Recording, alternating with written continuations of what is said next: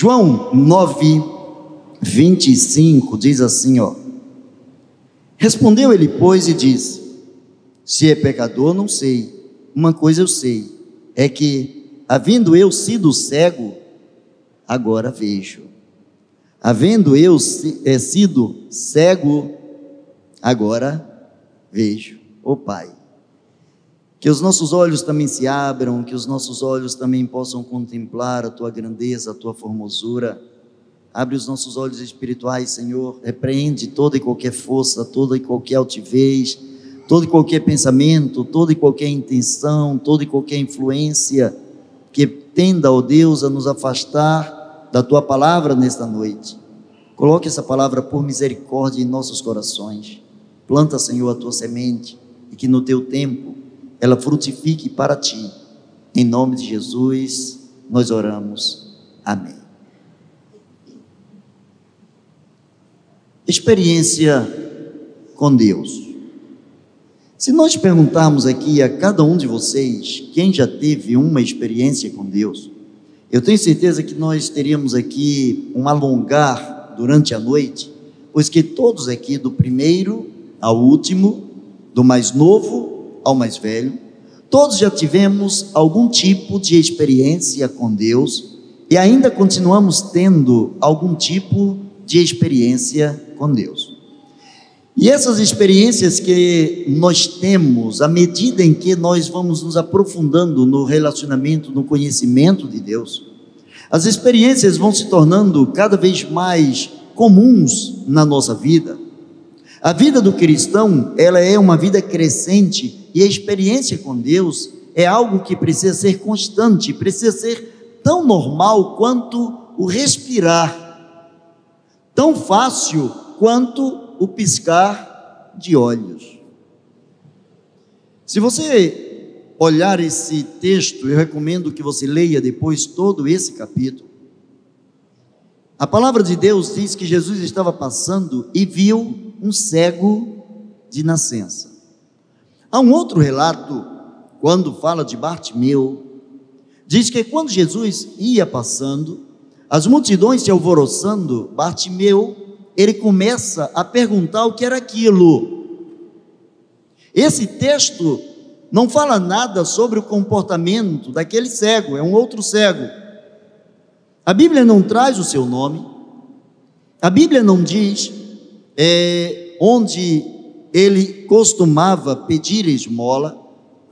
Algumas coisas que a Bíblia é, declara acerca da sua vida nos faz entender que aquele homem, assim como outras pessoas, já tinham ouvido acerca de Jesus Cristo, assim como outras pessoas que viviam ali, em toda a região, em todas as cidades por onde Jesus passava, onde a sua fama crescia, era natural que as pessoas já tivessem de alguma maneira ouvido falar acerca de Jesus. Mas a experiência, o que muda a vida das pessoas, não é o ouvir, mas é o que elas fazem depois que ouvem alguma coisa. Em todas as áreas da nossa vida é assim. Você vai para a escola, você vai para a faculdade, o professor te passa o ensinamento, e não quer dizer que você já seja alguém qualificado só porque você ouviu. Ouvir é o primeiro passo. Mas o praticar aquilo que se ouviu é o diferencial na vida e em qualquer circunstância de qualquer pessoa. A Bíblia diz que Jesus olhou para aquele homem e os discípulos, alguma coisa chamou a atenção, alguma coisa moveu os olhos dos discípulos em relação àquele cidadão a Bíblia não detalha o que ele estava fazendo, quais as pessoas com as quais ele estava naquele momento, mas o certo é que os seus discípulos se incomodaram quando viram aquele homem, quando viram aquele cego. Ora, quantos cegos possivelmente os discípulos viram durante toda a sua caminhada? Não era algo tão incomum de se ver, não era algo não era uma necessidade especial que chamasse tanto a atenção, porque a cegueira é, mesmo nos dias atuais, nós encontramos muitas pessoas com deficiência visual. E os discípulos olharam para ele e a primeira coisa que perguntaram a Jesus foi: Senhor, quem pecou, o cego ou seus pais? Isso mostra como a mente humana sempre associa as coisas desagradáveis com a punição de Deus.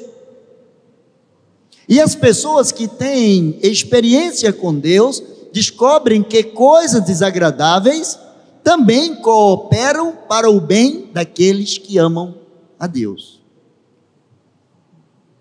A grande diferença é que aquele homem, segundo o relato bíblico, ele era cego de nascença. E algumas pessoas que nós vamos ver aqui durante é, o discursar aqui, algumas pessoas que aparentemente viam que aparentemente tinham condições visuais físicas normais, mas algumas pessoas que espiritualmente estavam completamente cegas, algumas pessoas que não conseguiam contemplar a grandeza da glória de Deus em suas vidas. Perguntaram, Senhor, a lógica é: se alguém nasceu cego, ou os pais pecaram, ou ele mesmo pecou. Ora, se ele, se o pecado, se a cegueira fosse fruto do seu pecado, ele só poderia pecar depois que nascesse. Enquanto ele não nascesse, ele não podia responder diante de Deus na condição de pecador. Enquanto ele estava no ventre, ele não tinha nem como optar pelo pecado ou pela ausência do pecado. Mas as pessoas, de uma forma é muito rude e de uma forma muito superficial, já haviam associado que aquela cegueira era fruto ou era consequência de pecado.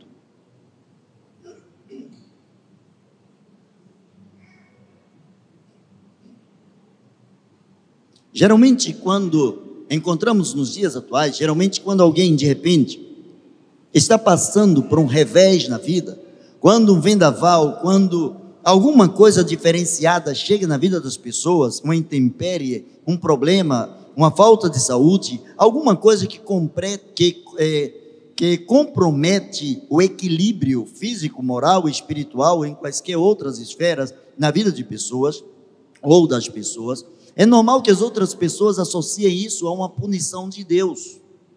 As pessoas costumam é, pensar que todas as vezes que alguma coisa desagradável, alguma coisa má acontece à vida de outras pessoas, essas pessoas estão sob a maldição, estão sob o julgamento de Deus, essas pessoas estão sendo punidas por alguma coisa que fizeram ou que deixaram de fazer. Mas o relato bíblico desmente tudo isso. Se você está com o texto em mãos, João capítulo de número 9, você vai perceber, logo no versículo de número 3, Jesus dizendo para os seus apóstolos, para os seus discípulos, o seguinte: Nem ele pecou, nem os seus pais, mas foi assim para que se manifestasse nele as obras de Deus. Seus olhos podem abrir agora e compreender um pouquinho melhor, pode ter uma visão melhor do aspecto de Deus na sua vida. Nem todas as coisas, nem todas as coisas desagradáveis que nos acontecem é, são frutos dos nossos pecados. Muitas coisas são consequências dos nossos pecados. Mas existem coisas é, diante das quais nós paramos e perguntamos a Deus: Deus, porque isso está acontecendo comigo. Não temos uma devida resposta, uma resposta plausível, não conseguimos entender porque coisas aparentemente ruins, desagradáveis, acontecem com pessoas boas, com pessoas sérias, com pessoas santas, com pessoas é, que comungam da fé em Jesus Cristo.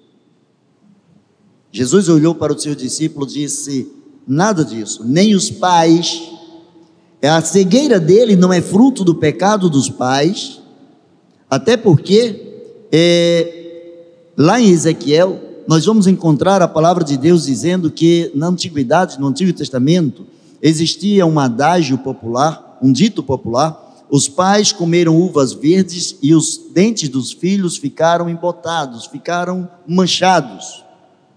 E o profeta diz: Não, nunca mais vai se ouvir isso em Israel, porque tanto a alma do pai quanto a alma do filho, ambas são minhas. A alma que pecar, ela responderá pelo seu pecado. A alma que pecar, essa morrerá. Jesus estava então quebrando aquela cadeia de falta de entendimento, dizendo: olha, nem ele pecou, nem os pais dele pecaram para que isso acontecesse, mas ao contrário, aquilo que aparentemente era desagradável foi o propósito de Deus para manifestar o poder de Deus sobre a vida de alguém que durante 40 anos não conseguiu enxergar. O que, que você preferiria? não enxergar durante 40 anos e passar o resto da sua vida enxergando, ou enxergar 40 anos e passar o resto da sua vida sem enxergar. Possivelmente depois de haver compreendido a necessidade da visão, a ciência diz que as informações que nós recebemos, que nós captamos, 30% delas vêm através da visão. 30% de todo o nosso conhecimento vem através da visão. Então o cego ele tem potencialmente 30% de possibilidades menores que os demais para receber determinadas informações, porque tais informações não chegam ao seu cérebro como chega no cérebro das outras pessoas que têm a facilidade de ver. Aquele homem passou durante 40 anos, 40 anos não são 40 dias. E o propósito de Deus se manifestou sobre a vida dele durante 40 anos. Vamos fazer uma conta aqui muito rápida. A Bíblia diz que Jesus se batizou aos 30 anos. Jesus levou três anos no seu ministério. Portanto, tecnicamente, quando Jesus morreu, ele estava com aproximadamente 33 anos. Há, durante a contagem aí, para algumas pessoas, quatro anos para cima, quatro anos para baixo, mas vamos colocar ao pé da letra 33 anos. Jesus é, nasceu, Jesus usou o seu ministério durante três anos, Jesus viveu nesse, nesse mundo durante 33 anos. Aquele homem era cego há 40 anos. Antes de Jesus nascer, Deus já tinha um plano na vida daquele homem. Dá para você entender isso? Às vezes passam-se 40 dias, 40 horas no nosso sofrimento e nós começamos a dizer: Deus já não está mais me ouvindo, Deus já não está atendendo o meu clamor, Deus já não está mais é, se inclinando para mim, Deus já não está tendo mais aquele carinho que tinha antes comigo. Aquele homem, quando ele nasceu, ele ouvia falar da promessa do Messias mas nem ele, nem os que nasceram no dia em que ele nasceu, no ano que ele nasceu, puderam contemplar o Filho de Deus, mesmo aqueles que podiam ver, porque Jesus, fisicamente, humanamente falando, ainda não era nascido. Mas o plano de Deus já havia se manifestado sobre a vida daquele homem, de acordo com a palavra do Senhor Jesus. E Jesus disse assim: Olha, sabe por quê? Convém que eu faça as obras daquele que me enviou enquanto é dia, porque a noite vem enquanto ninguém pode trabalhar. Porque enquanto eu estou no mundo, eu sou a luz do mundo. Não interessa se ele nasceu cego, tem 40 anos sem enxergar. No dia que ele é, conseguir chegar a mim, no dia em que a minha vontade for impregnada no coração dele, no dia em que estiver escrito no seu coração o meu nome, ele passará a enxergar. E é interessante que, em algumas situações, Jesus curou através da palavra. Em outras situações, como nesta aqui, Jesus quebra alguns parâmetros, Jesus quebra algumas é, lógicas humanas. Qualquer médico, qualquer cientista que é, repulsaria a conduta de Jesus no tratamento para cegueira. Cuspir no chão, fazer lodo, passar nos olhos. Isso tem alguma lógica? Quando cai um cisco de areia, de pó nos nossos olhos, Quem já teve conjuntivite sabe o como é ruim aquela ranhura dentro do, dos olhos, aquela sensação de areia dentro dos olhos. A Bíblia diz que Jesus fez lodo, Jesus tocou nos seus, nos seus olhos, e Jesus assim, vai e lava-te no tanque de Siloé, que significa o enviado. Você vai chegar lá no tanque, toda vez que alguém chegar no tanque, os que estiverem ali ao redor vão perceber que aquele que chegou, chegou porque fora enviado. Vamos pensar um pouquinho aqui fora do texto. Se aquele homem era cego, naturalmente 40 anos, ou ele tinha alguém que era muito bom como seu guia, ou com certeza, e quase é, muito mais apropriado isso, ele já havia descoberto como andar, ou com a bengala, com alguma coisa, com, é, ele já sabia como se virar sem precisar de outras pessoas. Mas Jesus disse para ele: vá ao tanque de Siloé.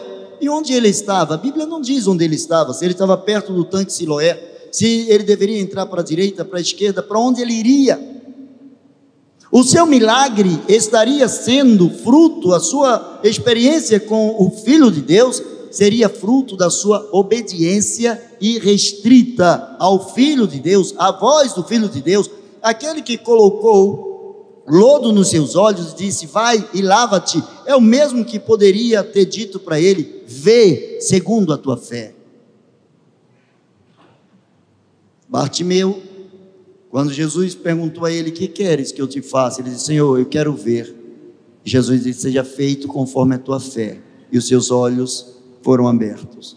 Mas a Bíblia não diz que este homem foi a Jesus. A Bíblia diz que os discípulos olharam para este homem e os discípulos se encantaram. Os discípulos é, perceberam alguma coisa diferente neste homem e falaram acerca dele é, com Jesus. Jesus, quem pecou ele ou os seus pais.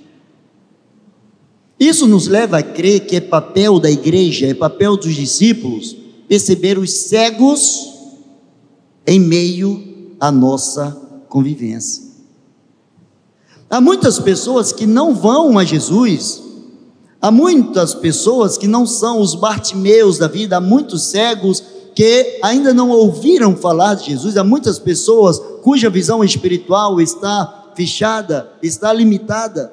Essas pessoas, nós, igreja, nós, servos do Senhor, nós precisamos ir a essas pessoas e levar essas pessoas aos pés do Senhor, levar essas pessoas a ter um contato com o Evangelho da graça, levar as pessoas a conhecerem o Filho de Deus. E é interessante que, mesmo sendo agraciado, diz a Bíblia, diz, a Bíblia diz que ele foi, se lavou e voltou vendo. Mas a Bíblia não diz que ele voltou e andou com Jesus, continuou com os apóstolos, se tornou naquele momento um discípulo do Senhor Jesus, que começou a andar com a igreja do Senhor. A Bíblia diz que ele voltou vendo. E algumas pessoas, o primeiro grupo de pessoas que no texto começaram a destacá-lo foram os discípulos. Senhor, tem alguma coisa errada com aquele homem. Isso pode ser fruto do seu pecado ou um pecado hereditário, uma maldição hereditária. Senhor, qual é a base, qual é o fundamento para que isso se expressasse na vida dele? O pecado é dele ou uma maldição hereditária? Há tantas pessoas que estão trazendo maldições hereditárias, mas deixa eu te falar uma coisa. A maldição só é hereditária até o dia que alguém se encontra com Jesus. No dia que alguém encontra com Jesus, toda maldição, não existe maldição hereditária para aquele que está em Cristo Jesus. De sorte que nenhuma condenação há, nenhuma maldição há para aqueles que estão em Cristo Jesus. Ah, mas de repente o meu pai, o meu avô, meu tataravô, fizeram isso ou andaram dentro dessa é, visão ou de, de uma forma diferenciada, foram pessoas é, que atropelaram a ordem natural, o curso natural da vida em sociedade, e eu trago comigo eu trago comigo sim todos os indícios, eu trago comigo sim todo o potencial, até o dia em que eu me encontrar com Cristo Jesus. No dia que se encontra com Cristo Jesus, nenhuma maldição má para aqueles que estão em Cristo Jesus. Os discípulos acharam: esse homem é cego porque ele é maldito, ele é amaldiçoado. Jesus disse: não, ele não é abençoado. Deus já pensou nele antes mesmo de eu nascer fisicamente neste mundo. Veja como Deus já amava este cego. Antes de Jesus nascer, humanamente falando, ele já tinha aí aproximadamente sete anos de cegueira. Mas o propósito dele, de Deus sobre a vida dele, segundo a palavra do Senhor, nem ele pecou, nem os seus pais, mas foi assim para que se manifestasse nele as obras de Deus. Mas a Bíblia diz que houve um outro grupo de pessoas.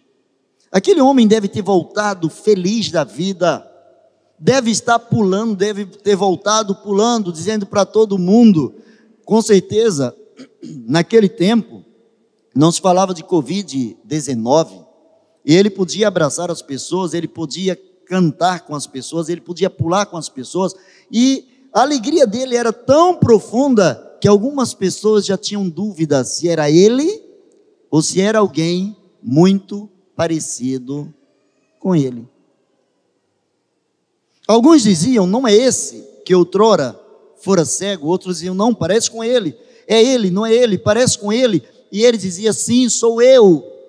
E aí então as pessoas eh, começaram a levá-lo diante dos homens religiosos. A religiosidade é o maior veneno que alguém pode engolir na vida espiritual. Nós estamos falando de um homem de 40 anos que agora estava vendo mas esse homem havia sido curado no sábado. E o tumulto dos judeus é porque alguém, como que alguém pode te curar no sábado? É proibido curar no sábado. É proibido fazer alguma coisa no sábado.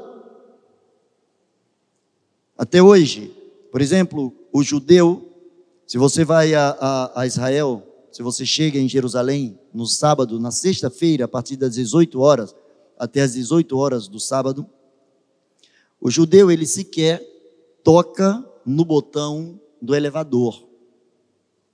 Você vai para um hotel, então tem o elevador do judeu dos judeus e o elevador das outras nações. Você pode acionar o botão para onde você quer, o andar em que você está hospedado, mas o judeu ele entra no elevador e ele sabe que durante 24 horas, aquele elevador está programado para parar em todos os andares. Ele vai para o décimo, mas o andar, o elevador vai parar no, no primeiro, abre a porta, tendo ou não alguém, fecha, vai para o segundo, até chegar no décimo fazendo a mesma coisa. Não é assim, André? Sabe por quê? Que para eles acionar um botão, quando eu vi isso pela primeira vez, eu disse: que povo preguiçoso, apertar um botão. É porque se ele aciona um botão, ele bota um motor para funcionar. Se ele bota um motor para funcionar, ele trabalhou. Aquele homem tinha 40 anos. Alguém precisava botar o motor para funcionar. Alguém precisava trazer a promessa de Deus sobre a sua vida, o plano de Deus para a sua vida, abrir os seus olhos para que outros pudessem contemplar através do corpo físico dele que os propósitos de Deus não falham. E começaram então a indagar aquele homem: quem foi que te curou? Qual foi o homem que te curou? O que é que você diz desse homem? E ele disse: Olha, eu sei que ele é um profeta, eu digo que ele é um profeta. A Bíblia não diz que este homem falou que ele era o filho de Deus, não diz que ele era Jesus, não diz que ele era o líder de um grupo religioso, mas ele disse: Olha, tudo que eu sei é que eu era cego, e este homem é um profeta. Este homem é alguém que tem comprometimento com Deus, é alguém que escuta Deus, é alguém que é usado por Deus. E a Bíblia diz que alguns dos judeus começaram então a apertar aquele homem e chamaram seus pais, porque o milagre, quando é muito grande, Dizem que quando o milagre é grande, o cego desconfia, né? Mas aqui o cego ele não estava desconfiado. Quem estava desconfiado aqui eram as pessoas que viam. Eram aqueles que podiam ver. Chamaram seus pais, e os seus pais sabiam da lei que se alguém trabalhasse no sábado, poderia e deveria ser castigado. E perguntaram: Esse é o teu filho? Sim, esse é o nosso filho.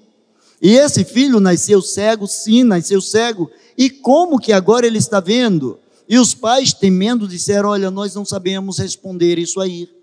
Ele já tem 40 anos. Vocês devem perguntar a ele, ele já tem condições de dizer a vocês o que aconteceu na vida dele. O que nós podemos atestar diante de vocês é que ele é nosso filho e que ele nasceu cego.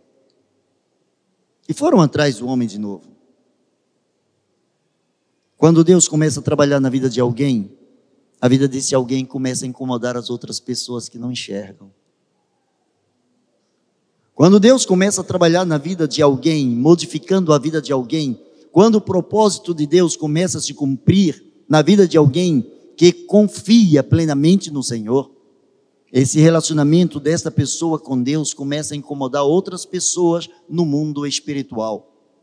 Por isso que Jesus diz que os, os, os, inimigos do próprio homem estarão dentro da sua casa. Quantas pessoas, quando aceitam a fé, quando aceitam Jesus como Senhor e Salvador, começam a ser perseguidos pelos seus próprios parentes, pelos seus próprios amigos. E chegaram para ele e perguntaram a ele pela segunda vez, dizendo: Olha, você deve dar glórias a Deus, porque nós sabemos que este homem é pecador. Ora, esses que estavam falando com, com o que fora cego, eles estavam falando acerca de Jesus. Nós sabemos que este homem é pecador, mas qual foi o pecado que eles viram Jesus cometendo para que eles pudessem atestar que Jesus era pecador? Quando as pessoas não têm base para discutir, quando as pessoas não têm base diante daquilo que é incontestável, daquilo que está no mundo espiritual, as pessoas apelam para insultar. Sabemos que este homem é pecador. Qual for o pecado? E esse homem diz: Olha, se ele é pecador, eu não sei. Aliás, não tive muito tempo para conversar com ele. Não tive muito tempo para sentar com ele e ouvir este homem, mas eu sei de uma coisa, e isso eu posso atestar diante de vocês: eu havia sido cego, e agora eu vejo, contra fatos não há argumento. Eu vejo, eu era cego e eu vejo. Certa vez Jesus foi curar um homem, a Bíblia diz que Jesus é, tocou nos olhos daquele homem e disse assim: O que é que você está vendo? E ele disse: Senhor, é, eu estou enxergando porque eu vejo os homens se movimentando como árvores. Jesus disse: Não, você não está enxergando, não, a árvore não se mexe. Jesus toca novamente. E aí ele começa a enxergar os homens como homens. Esse que fora cego, ele diz: Olha, eu não sei é, se ele é pecador, mas uma coisa eu sei: eu havia sido cego e agora eu vejo. E ele diz no versículo 31: Ora, nós sabemos, tanto eu quanto vocês que acusam Jesus de pecado, nós sabemos que Deus não ouve pessoas que têm prazer no pecado, o que ele denominou aqui como pecadores. Nós sabemos que Deus não ouve a pecadores, mas se alguém é temente a Deus e faz a sua vontade, a esse Deus ouve. Guarde isso no seu coração. Guarde isso no seu coração. Mas sabemos que se alguém é temente a Deus e faz a sua vontade, a esse Deus ouve. Versículo 31, capítulo 9 de João, para você grifar aí e levar isso no seu coração. Deus ouve aquele que é temente a Deus, quem teme ao Senhor, quem ama o Senhor, quem venera o nome do Senhor, quem respeita o nome do Senhor, quem exalta o nome do Senhor, a esse Deus ouve. Agora, pasmem, sabe quem estava falando isso aqui? Não era um discípulo, não era um apóstolo, não era alguém treinado por Jesus durante três anos era alguém que conheceu Jesus alguns dias atrás, alguém que nós podemos chamar de recém-convertido, alguém que sentiu no seu corpo as marcas de uma experiência com o Filho de Deus. Mas caminhando para o final. A Bíblia diz que depois de algum tempo, ela não precisa aqui quanto tempo necessariamente, diz que este homem teve um outro encontro com Jesus. Jesus soube que aquele homem havia sido expulso da sinagoga, já que aquele homem não queria testemunhar contra Jesus, chamando ou acusando Jesus de pecador, mas dado que aquele homem dizia, ah, o que eu posso eh, atestar para vocês é que eu, eu era cego e eu vejo, só isso. O que eu posso garantir é o que está dentro de mim. Se ele é pecador, eu não sei. Uma coisa eu sei: que aquele que é temente a Deus, aquele que faz a sua vontade, Deus ouve. Em outras palavras, se este homem me curou, é porque, no mínimo, Deus ouve este homem. Este homem é um santo homem de Deus. Não sabia ele ainda que estava falando com o próprio Deus na forma de homem. E a Bíblia diz que Jesus ouviu que tinham expulsado.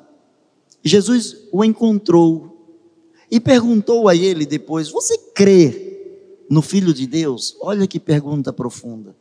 Aquele homem estava vivenciando algo tremendamente grande, aquele homem estava agraciado, aquele homem estava feliz. Depois de 40 anos, aquele homem podia ver a luz do sol, aquele homem sabia o que era dia, o que era noite, aquele homem sabia o que era claro, o que era escuro, aquele homem sabia que agora o que eram cores.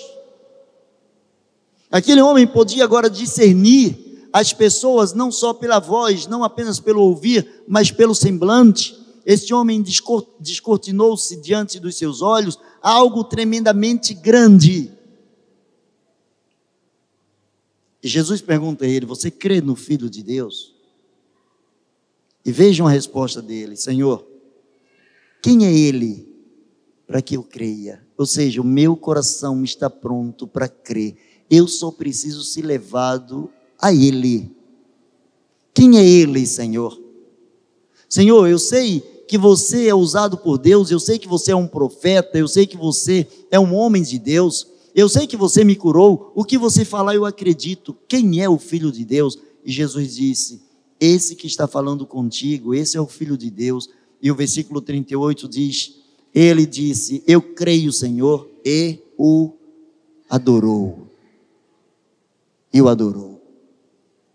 Toda experiência com Deus precisa nos levar a adorar o nome do Senhor. Toda experiência com o Senhor precisa nos levar a engrandecer o nome do Senhor.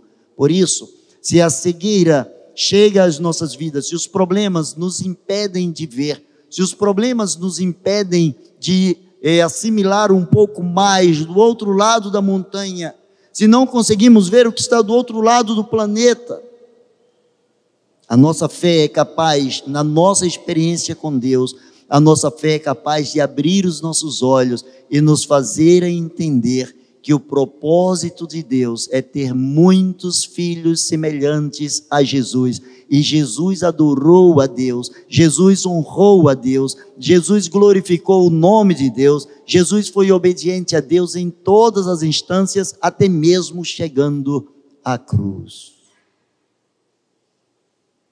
para concluir. Se ele é pecador, eu não sei. Eu só sei de uma coisa. Qual é a coisa que você sabe? Qual é a coisa que você sabe? O cego ele só sabia de uma coisa. Ele só tinha certeza de uma coisa.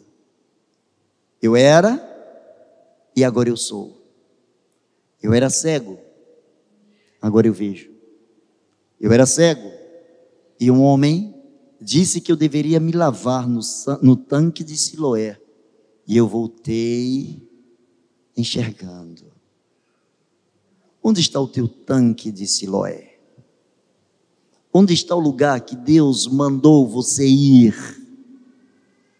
Onde que Deus mandou você lavar a sua visão?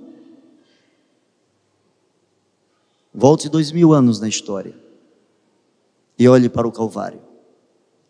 E lá, na cruz, no sangue do Senhor Jesus Cristo, lá é o seu tanque de Siloé, lá é o lugar do enviado, lá é o lugar onde os seus olhos serão abertos. Uma coisa eu sei, eu era cego, mas entendo, em, ouvindo a palavra deste homem de Deus, agora eu vejo. Baixe a sua cabeça e vamos falar com esse Deus. Agradeça a Deus. Você está passando por um problema daquele que nenhum de nós gostaria de passar. Que você olha para todos os lados e diz assim: não há esperança.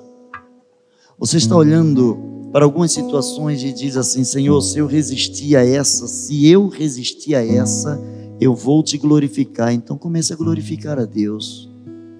Comece a honrar a Deus. Comece a abrir os seus olhos espirituais. Comece a entender que o que o olho não viu, o ouvido não ouviu, e sequer foi cogitado pelo coração humano, são as coisas que Deus tem preparado para aqueles que sabem. Eu fui cego, mas agora eu vejo.